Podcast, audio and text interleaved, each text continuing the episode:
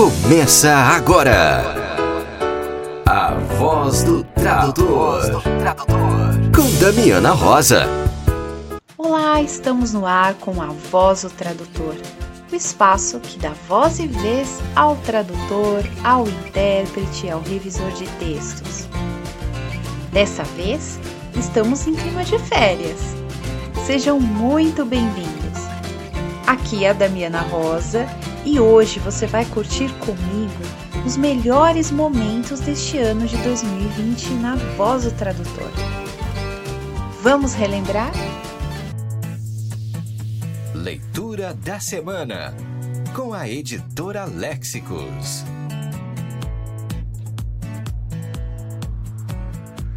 Oi, pessoal, tudo bem? Eu sou a Thelma Ferreira, da Léxicos, e estou aqui com a dica de leitura da semana. O primeiro livro do Léxicos Bombini, selo voltado ao público infantil, é O Coelhinho de Veludo, tradução do clássico da literatura infantil norte-americana da escritora Marjorie Williams, The Velveteen Rabbit. O livro conta, em 44 páginas, a história de um coelho de brinquedo que aprende que o amor pode transformá-lo em um ser de verdade. Em sua trajetória, Coelhinho passa por situações difíceis, assim como de extrema alegria, mas a transformação do coelhinho só ocorre por completo quando ele consegue expressar um sentimento profundo em um momento crucial com uma lágrima. Todas as páginas da história são ricamente ilustradas com técnica mista de aquarela e lápis de cor. Temos certeza que a história do coelhinho irá emocionar crianças e adultos. E aí, gostaram da dica? Se quiser adquirir nossos livros, acesse nosso site www.lexicos.com.br. Até a próxima. Um abraço. E você, ouvinte da Voz do Tradutor, tem 20% de desconto no site da Léxicos. Basta usar o cupom TRADUTOR. Aproveite! Que tal uma pausa para o café? Na voz do tradutor, entrevista. A nossa pausa para o café é com a nossa colega tradutora e intérprete de português, inglês, espanhol, Paula Ianelli. Seja bem-vinda Voz do Tradutor. Oi, Damiana, tudo bem? Que prazer estar aqui. Muito obrigada pelo convite, viu? Acho que vai ser muito legal. Ah, os ouvintes já sabem, eu adoro conversar com os colegas intérpretes porque tem a voz maravilhosa. vocês têm, ah, imagina. vocês acalmam a gente com a voz de vocês. Então, sempre é a, a voz do intérprete ela é especial. Acho que porque vocês trabalham com a voz, Talvez vocês não percebam, mas gente que trabalha só com tradução percebe que é diferente. É mesmo. Bom, mas você faz isso profissionalmente, né? E eu, da primeira vez que ouvi o podcast, sabe, me fiquei surpresa. Pensei, nossa, que voz linda, como ela fala de uma forma bonita, que legal. Então, né, talvez você trabalhe muito nisso e perceba um pouquinho também. Ai, obrigada, Paula. Eu fico feliz porque eu acho que eu tenho voz de criança. Nossa, não, eu nunca pensei isso não. Mas Ai, a gente bom. fica mais crítico, né? Paula, conta pra gente. Em que momento da sua vida que o bichinho picou e você acordou e falou: "Vou ser tradutora"? Como é que foi esse processo na sua vida? Nossa, pra mim foi tão fácil. De certa forma foi uma decisão fácil, porque em época pré-vestibular a gente passa por muito estresse, né? De ter que decidir, em teoria, o que vai fazer pro resto da vida. E eu parei nesse momento e comecei a pensar no que, eu gostava, no que, eu era boa e principalmente do que, que eu gostava mesmo. E eu comecei a estudar inglês mesmo, não foi super cedo, foi quando eu tinha uns 14 anos. E eu me apaixonei, porque eu acho que antes, pra mim, o inglês era uma incógnita, sabe? Eu via todos os conteúdos, eu entendia bem pouquinho do inglês que a gente aprende na escola, mas eu queria entender tudo o resto. E quando eu comecei a estudar inglês mesmo, eu me apaixonei, porque eu acho que eu achei incrível conseguir desvendar um outro idioma, sabe? Ter acesso a um outro mundo. Aí quando eu fui escolher faculdade, eu lembro de parar e pensar, peraí, eu amo inglês, amo, sou apaixonada. E eu amo literatura. Eu lia que nem uma doida desesperada, um livro atrás do outro. E na época eu falei, bom, claro que eu vou juntar as duas coisas e eu quero ser tradutora e eu vou ser tradutora de literária. É o meu sonho, quero fazer literária pro resto da vida. E foi assim que eu comecei a estudar, fui fazer faculdade disso. E você estudou na Unesp, né? Você já foi direto para a Unesp? Isso, eu terminei todos os cursos. O único público de, do estado de São Paulo era a Unesp de Rio Preto. Aí eu fui para lá e adorei. O curso é maravilhoso. Talvez algumas pessoas aqui já tenham feito também. Ele é integral, quatro anos, tem um monte de matéria. E eu realmente fazia por prazer, sabe? Eu não fazia por obrigação, eu não fazia só para pegar o diploma. Mas é engraçado como as coisas mudam, né? Porque mesmo na faculdade, eu já comecei a me interessar por outras áreas. Eu ainda gostava muito de literária, ainda pretendia ser tradutora de literária quando eu saísse, mas eu já comecei a gostar de outras coisas e depois que eu saí, eu acabei direcionando a carreira em outra direção, né? E eu acho isso muito legal da gente discutir, que às vezes a gente entra na área achando que vai fazer uma coisa, entra com interesse em algo específico, mas conforme o tempo vai passando e a gente vai se descobrindo e experimentando, a gente vai vendo que gosta inclusive de outras dinâmicas, né? E eu acho muito saudável que o tradutor iniciante teste várias coisas, faça vários cursos curtos para ver do que, que ele gosta de verdade. Paula, se eu não me engano, a graduação da Unesp é só tradução, não é? Ou, ou você tinha aula de interpretação também? Não, é só de escrita, 100% escrita. Uhum. E como que você chegou na interpretação? Como é que foi? pois é, isso aconteceu mais naturalmente depois do mercado. Eu nem pensava em ser intérprete. Porque na minha cabeça, né, não sei, eu não sei se mais gente pensa isso, mas eu achava a interpretação tão difícil que eu não me sentia assim, nem um pouco preparada, me achava uma criancinha, até porque eu era, né? Eu era muito novinha. E eu imaginava que, imagina, um intérprete, só uma pessoa de 60 anos, que tem muita bagagem de vida, que é muito culta, que tem muito idioma. Não, não imagina, nem passava pela minha cabeça. Mas aí eu entrei no mercado de tradução e comecei a ver as coisas acontecendo à minha volta. Comecei a ter contato, por exemplo, com uma intérprete que me contratou para ajudá-la com o programa de intercâmbio. Eu via que ela ia fazer as interpretações durante o dia, durante a semana. Comecei a ver palestras sobre isso, como funcionava. Tive oportunidade de fazer pequenos trabalhos, pequenas experiências. E nisso eu olhei e falei, caramba, isso aqui é muito legal. E é muito difícil, muito difícil, mas é possível, então correr atrás. Aí eu fui fazer a PUC, né, que na época tinha o curso sequencial de interpretação, que era de um ano e meio a dois anos de noite. Então foi bem legal ter essa experiência. Nessa fase da PUC, você estava traduzindo já profissionalmente? Já, já. Eu já era tradutora profissional. Foi mais ou menos uns dois anos depois que eu entrei no mercado de tradução escrita.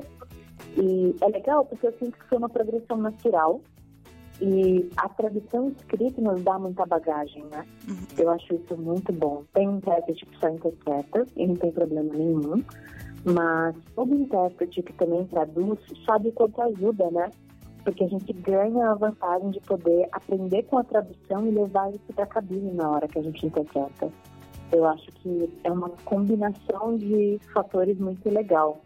Além, claro, da questão econômica, de que a gente tem mais estrutura para nossa atividade autônoma quando a gente diversifica as informações, as, as fontes. Então é bem legal poder trabalhar com os dois. Mas é dom, viu, Paula? Porque eu estudei interpretação, eu faço interpretação em ocasiões assim pontuais, uhum. mas eu tenho pavor da cabine. Quando eu entro na cabine, eu, eu me sinto completamente claustrofóbica. E eu é. acho tão lindo que vocês entram lá e eu fico vendo vocês interpretando assim, tão tranquilos. E eu falo, meu uhum. Deus, eu não sirvo. É, às vezes não, né? O ideal é que a gente fique super tranquilo, como se não tivesse nada acontecendo. Meu meme favorito pra cabine é aquele que tem um cachorrinho no meio de um incêndio. Sabe qual é? É um cachorrinho no meio de um incêndio sentado tomando um cafezinho falando, this is fine, tá tudo bem. Porque é assim que eu me sinto na cabine, tá pegando fogo em volta e eu tô fingindo que tá tudo bem. Mas isso é muito de perfil, né, Damiana? E muitas vezes o pessoal me pergunta, inclusive nas aulas da Alumni, né? Hoje em dia eu dou aula de cabine de interpretação simultânea na Alumni aqui em São Paulo. E muita gente pergunta, poxa, Paula, mas é dom, não é? E eu acho que eu não tenho esse dom. E não é. Interpretação tem muita técnica, tem muito que a gente pode estudar, tem muito que a gente pode desenvolver. Mas o que você está falando tem muito a ver com perfil no sentido de o que nos traz prazer, né? Porque às vezes a mesma situação, o mesmo contexto do estresse da cabine traz para você um desconforto muito grande e traz para uma outra pessoa que é intérprete uma adrenalina muito gostosa. Né? A fonte é a mesma, mas o que a gente sente é diferente. E para ser intérprete, é bom que a gente goste, né? que a gente sinta essa adrenalina positiva, que nos impulsione e não que nos amedronte ou nos cause um desconforto tão grande que a gente fique sofrendo, porque aí não vale a pena, né? Até porque é, eu imagino que vocês têm que passar muita uh, calma para o cliente também, né? Nossa. Porque o cliente, ele tá sempre desesperado, porque eu, eu, eu, trabalhei muito tempo com eventos, né? E eventos, as coisas nunca acontecem da forma planejada, uhum. é, sempre tem uma novidade, uma surpresa né? O, os organizadores de eventos estão sempre desesperados, então rola um pouco de ser psicólogo do cliente, calma, vamos resolver, como que funciona isso? Eu acho muito legal você perguntar isso, Damiana, porque eu acho que é essencial, sim, e às vezes o intérprete se esquece disso. Porque evento é pepino. Quem já organizou eventos sabe. Se vai olha, alguma coisa vai dar errado. Não tem nem jeito, alguma coisa vai. Então, o intérprete que está ali atendendo, que está como interface com o cliente, tem que tentar facilitar a vida do cliente. Tem que entender que se ele for um problema a mais, a chance dele voltar no ano seguinte diminui, uhum. não é? Uhum. Claro que a gente, se uma coisa for necessária, a gente vai pedir essa coisa, a gente vai conversar. É importante ter feito todo um trabalho com o cliente, inclusive antes do evento, para garantir que tudo corra de acordo com o esperado. Mas durante o evento, a gente tem que ter muita flexibilidade, muito jogo de cintura. Às vezes é uma simultânea, chega lá, tem algum problema, vamos consecutiva? Vamos. Às vezes a pessoa tem um sotaque difícil, tudo bem, a gente está ali para isso, né? a gente é um profissional para isso. E faz parte do nosso trabalho manter essa calma, inclusive na voz. Né? Dentro da minha cabeça eu posso estar pensando, ai meu Deus do céu, tem um tema muito melhor para isso, puxa vida, eu coloquei no meu glossário, mas eu não estou mais encontrando, será que eu trouxe o glossário errado? Ai, eu devia ter me preparado melhor. Eu posso estar pensando tudo isso. Na minha voz, o que tem que sair é confiança e calma, né? E, inclusive, o preparo para isso é muito importante. Se a gente vai mal preparado para um evento, a chance de a gente perder o controle emocional é muito maior. Se a gente fez todo o trabalho prévio, chega lá e faz com tranquilidade, o resultado é outro. E eu acredito também que, bom, tem que ter um grande controle emo emocional para lidar com tudo isso, para você tá nervosa também, mas tem que transmitir calma para o cliente, né? E fora isso, tem que lidar com os mitos, né?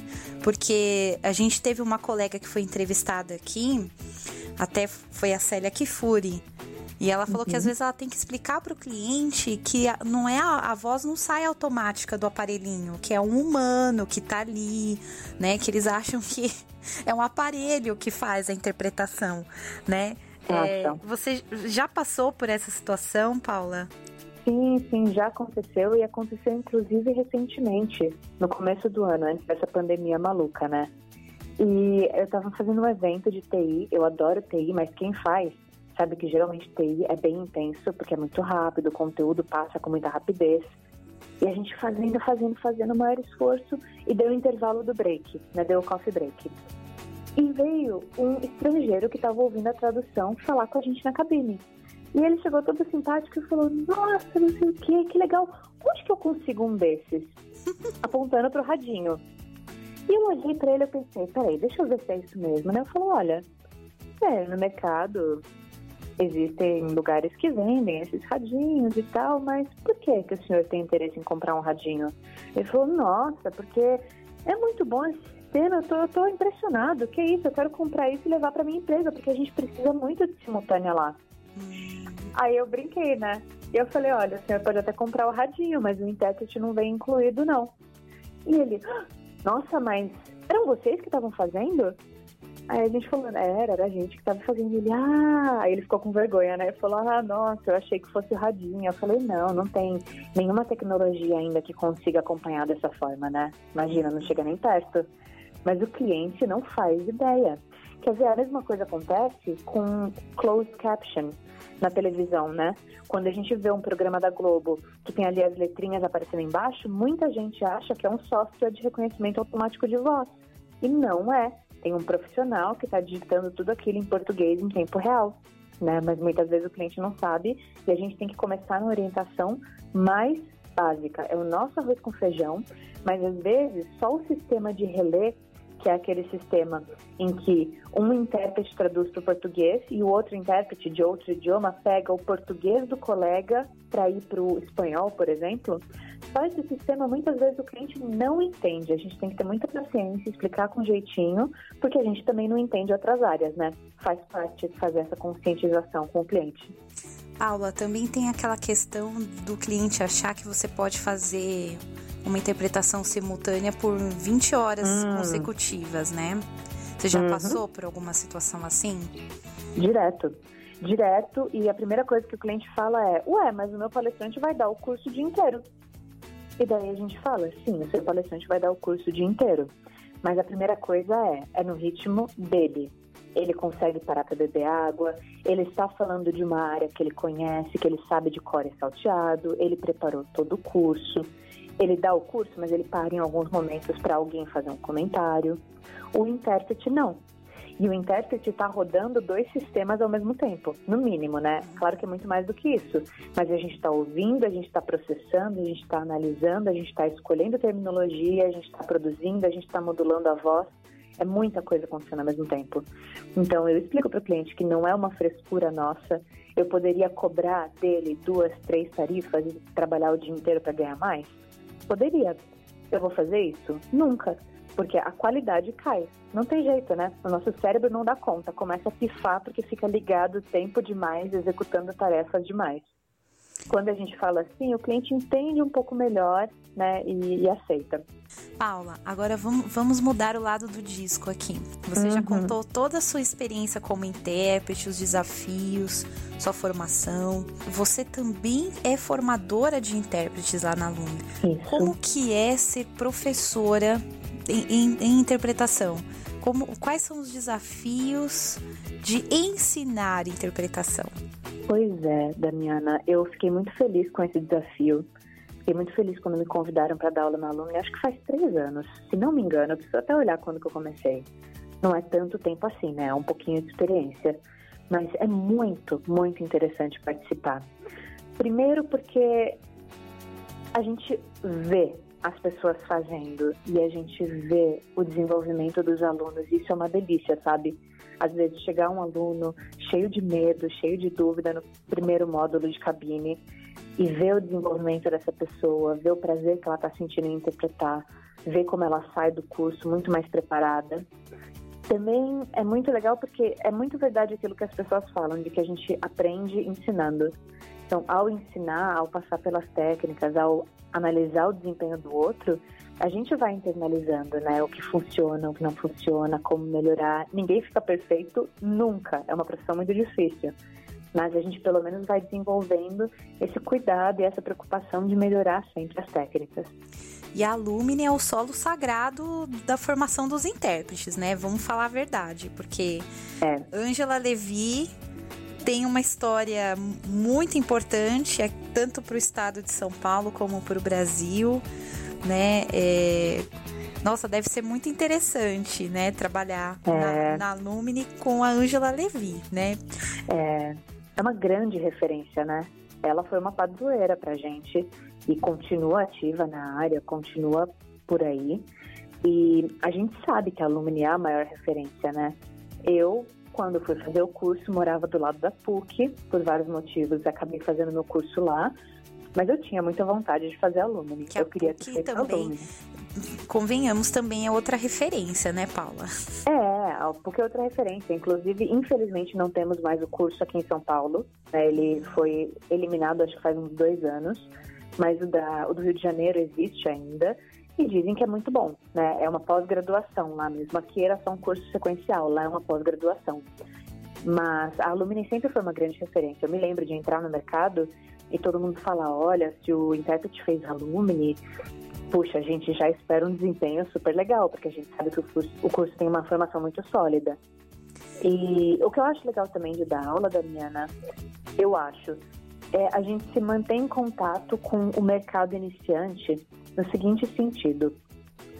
Muitas vezes, é, quando um intérprete muito experiente não tem contato com o mercado iniciante, com os intérpretes iniciantes, ele pode até subestimar um pouco a concorrência, sabe? Hum. Porque um intérprete, às vezes, que não tem contato com quem está entrando bem preparado, pode achar: ah, não, para você ser um bom intérprete, você tem que ter 30 anos de experiência. Ah, não, imagina, só fazer um curso não é suficiente. Ou, ah, não, essas pessoinhas de 20 anos. Não é, pode ser, pode ser um pensamento, é normal quando a gente não conhece, a gente pode subestimar um pouquinho.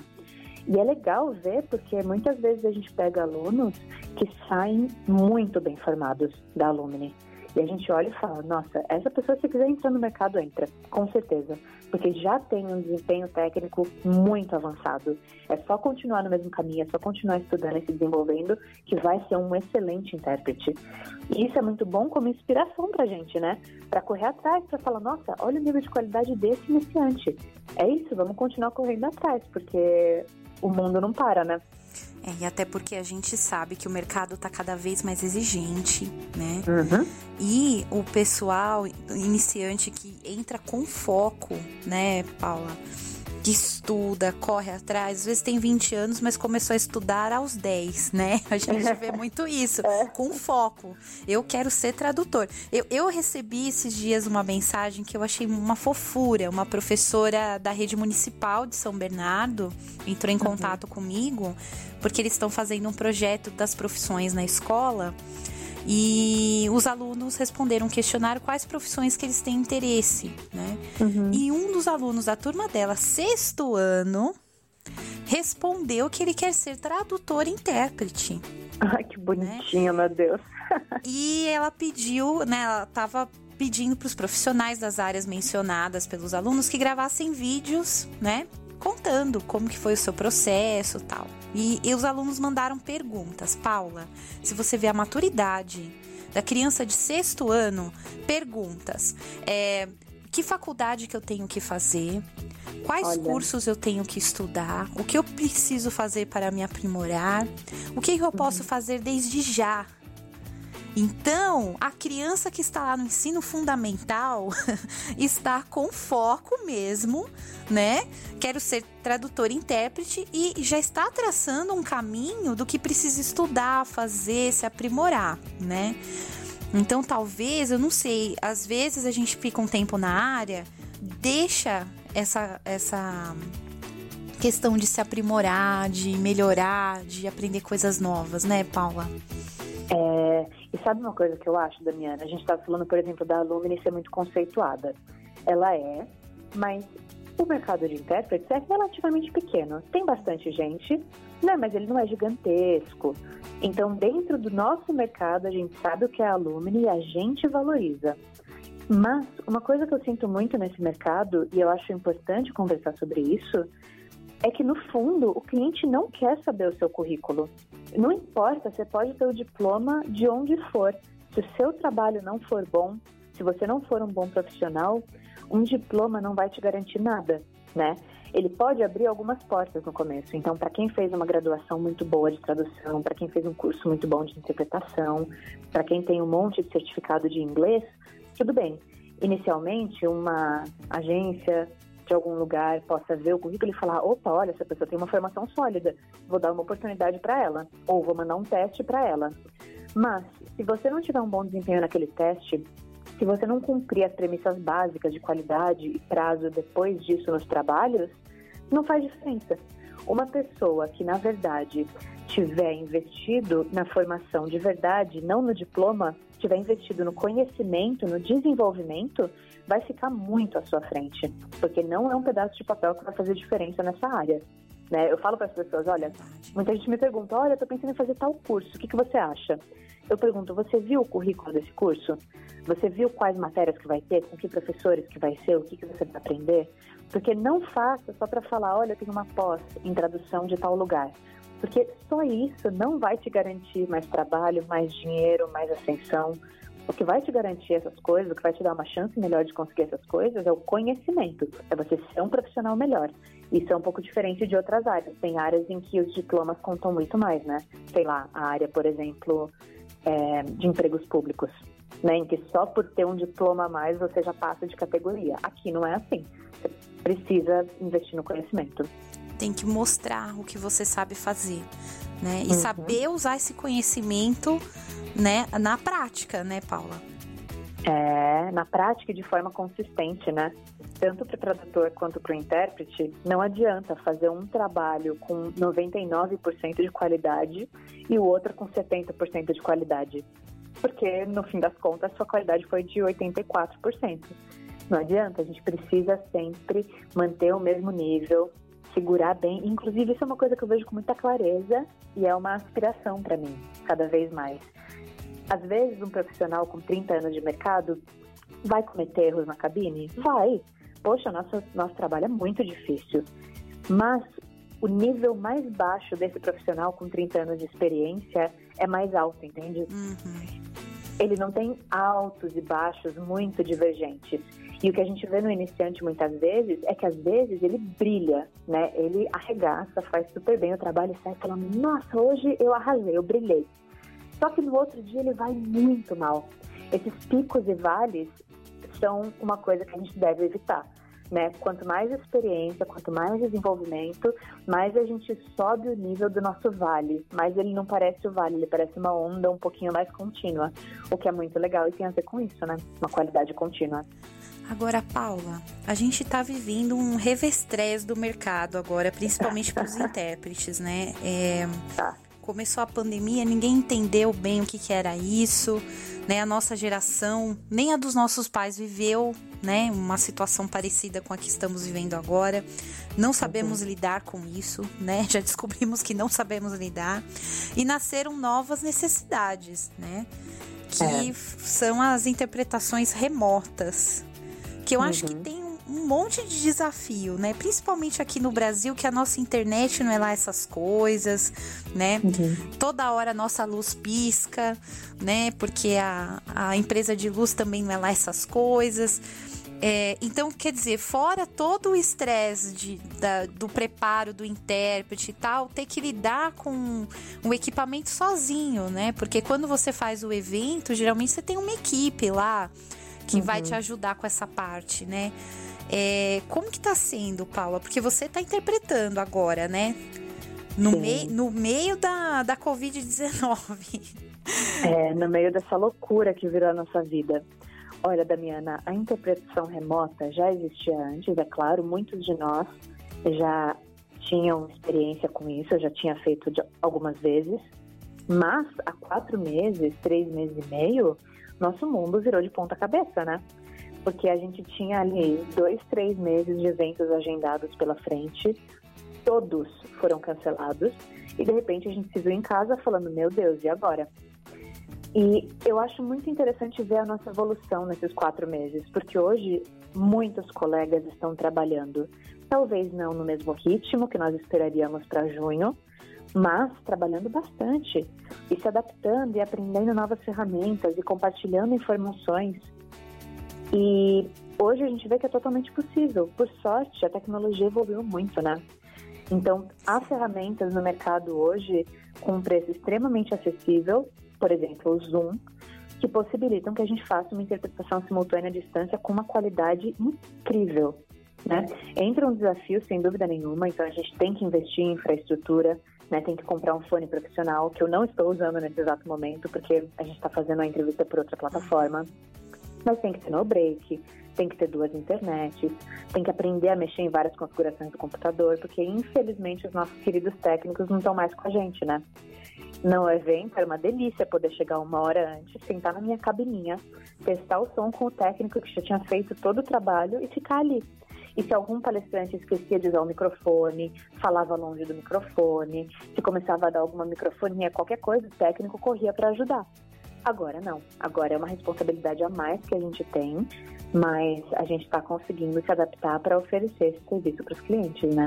Ainda bem. E, e, os clientes não estão acostumados, porque já, já tínhamos a interpretação remota, mas não era uma coisa muito procurada, pelo menos aqui no Brasil, né? Uhum, exatamente. Rola, rola aquela coisa do cliente falar, olha, eu queria fazer, mas eu não sei nem como é que funciona, me ajuda? Mas muito, muito, Damiana. E quando começou lá para o meio de março, olha, assim, 90% dos clientes viraram para mim e falaram: Paula, sabe aquele evento? Tá adiado. Então, olha, vai ter um dia, mas a gente vai esperar isso passar. Era isso que eu ouvi, a gente vai esperar isso passar. Daqui um mês, daqui um mês e meio a gente retoma. E eu pensando, hum, Tolinho, um mês e meio, um mês e meio, vamos ver. Deu um mês, metade já voltou atrás. E começou a falar: Ah, Paulo, então, aquela solução que você tinha mencionado, como é que funciona? Hum. Deu dois meses, a outra metade voltou atrás. Então agora os clientes estão entendendo, né? A gente como sociedade está entendendo, porque todo mundo tinha dúvida, torcia para ser rápido, torcia para encontrarem uma solução milagrosa. Mas já está muito claro que não vai ser o caso, né?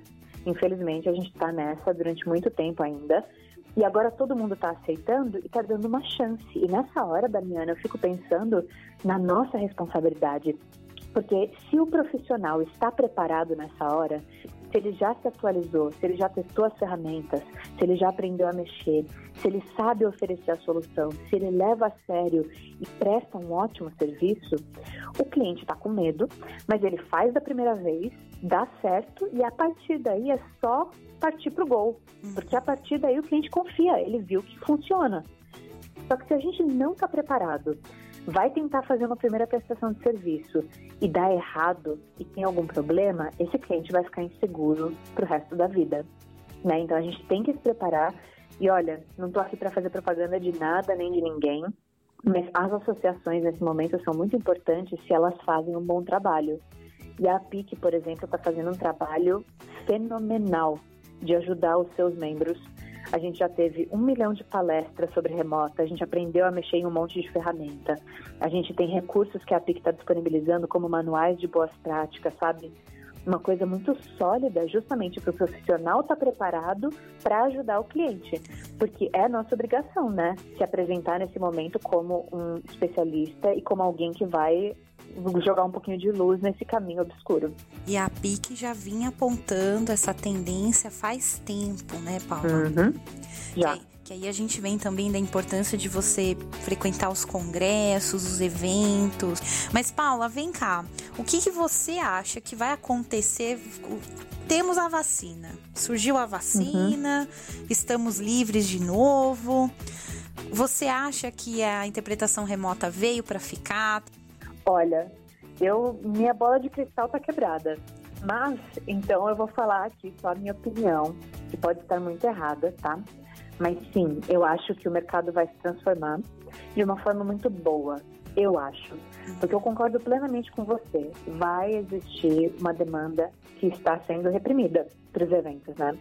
Então, a hora que liberar, a hora que puder, vai ter muito evento. Porque, Damiana, a gente estava inclusive mencionando agora os eventos e a importância de se atualizar. A gente sabe que não basta só o acesso ao conhecimento. A gente gosta de interagir com os colegas, a gente gosta de fazer negócios presencialmente, a gente gosta de conhecer as pessoas. E para o cliente isso é essencial. O cliente ganha dinheiro fortalecendo a marca, conhecendo gente, se promovendo. Então, a hora que voltar, eu acho que vai voltar com muita força, sim, apesar dos desafios econômicos às vezes, né? Mas vai voltar com muita força, sim. Porém, muitos trabalhos a gente vai ver nos próximos meses e a gente já está vendo que ficam até melhores à distância. Eu fico pensando no seguinte: eu tenho alguns clientes que às vezes mandavam oito especialistas dos Estados Unidos aqui para o Brasil para passar duas semanas oferecendo treinamento. Imagina o investimento financeiro de pagar executiva para oito especialistas, hotel de primeira linha para oito especialistas, todo o transporte, toda a alimentação, todo o per diem que eles vão receber por estarem longe da família, mais o custo, claro, dos intérpretes da estrutura física. Se no futuro, e agora isso já está acontecendo com esse cliente, por exemplo, eles puderem continuar fazendo todo esse treinamento online, os especialistas não vão ter que vir em um número tão grande para ficar tantos dias. Esse é o tipo de trabalho que funciona melhor online do que presencialmente. Uhum. Ou, eu fico pensando, imagina o custo para trazer um palestrante japonês para o Brasil. É metade do mundo. Né? Essa pessoa vai voar de executiva, ela talvez venha com uma pequena comitiva, pelo menos com um intérprete, porque chegando aqui ela vai precisar se comunicar e a gente sabe que o inglês não é suficiente. Então, às vezes, a gente tem poucas palestras do japonês, porque o investimento para trazer um palestrante de lá é gigantesco. Vão continuar trazendo? Vão, vão continuar. Mas talvez a gente tenha a oportunidade de ter muito mais palestras de idiomas raros ou de palestrantes que estão muito longe por meio da internet. Eu acho que a remota, por a gente passar por essa etapa em que agora os clientes vão começar a confiar nessa modalidade, vai nos trazer outras fontes, outros eventos que em muitos casos não estavam acontecendo ou que estavam acontecendo de uma forma que nem era ideal. Porque não é do interesse de ninguém que o cliente gaste muito para fazer um treinamento como o que eu mencionei. Porque isso aperta o orçamento dele para outras coisas. É muito melhor se ele tem um orçamento folgado, faça o treinamento da forma mais otimizada possível, ou seja, à distância, com os intérpretes trabalhando da mesma forma e possa investir em outros projetos, né? É o que eu acho, eu estou otimista. Eu espero que a gente volte com força nos presenciais, e que continue na remota o que for realmente do perfil da remota. Eu acho que isso vai acontecer. Paula, queria agradecer muito essa conversa. Eu passaria um dia inteiro conversando com você. É, te admiro muito. É uma honra ter você aqui na Voz do Tradutor. E fica aí. O, o, geralmente os ouvintes mandam perguntas depois. Vamos ver se a gente traz de novo mais para frente para conversar mais sobre esse fantástico mundo da interpretação. ah, eu vou adorar. Eu adoro bater papo, agradeço muito pelo convite. E é só dessa forma que a gente vai para frente mesmo, trocando ideia, fazendo parceria. Eu espero muito que o pessoal goste e quem sabe a gente não conversa mais para frente, né? Porque assunto é o que não falta. Se coloca tradutor e intérprete para bater papo, nossa, é uma briga para ver quem vai falar mais, né? Porque a gente adora. ah, e a gente adora ouvir vocês. Então, muito obrigada, viu, Paulo? Um abraço. Obrigada, tchau, tchau. Fique por dentro da agenda da Escola de Tradutores. Dia 19 de janeiro, às 19h30, tem tradução médica dicas práticas e exemplos autênticos dos principais problemas que surgem na tradução de textos médicos, com Ana Júlia Perrotti. A partir de exemplos autênticos e levando os participantes a refletir sobre os principais erros encontrados em traduções médicas feitas por tradutores profissionais, será abordado de forma expositiva e prática alguns tópicos que vão te ajudar a produzir textos mais fluentes, precisos e convincentes. Dia 22 de janeiro começa Introdução à Interpretação de Conferência, em parceria com a Interprete 2B.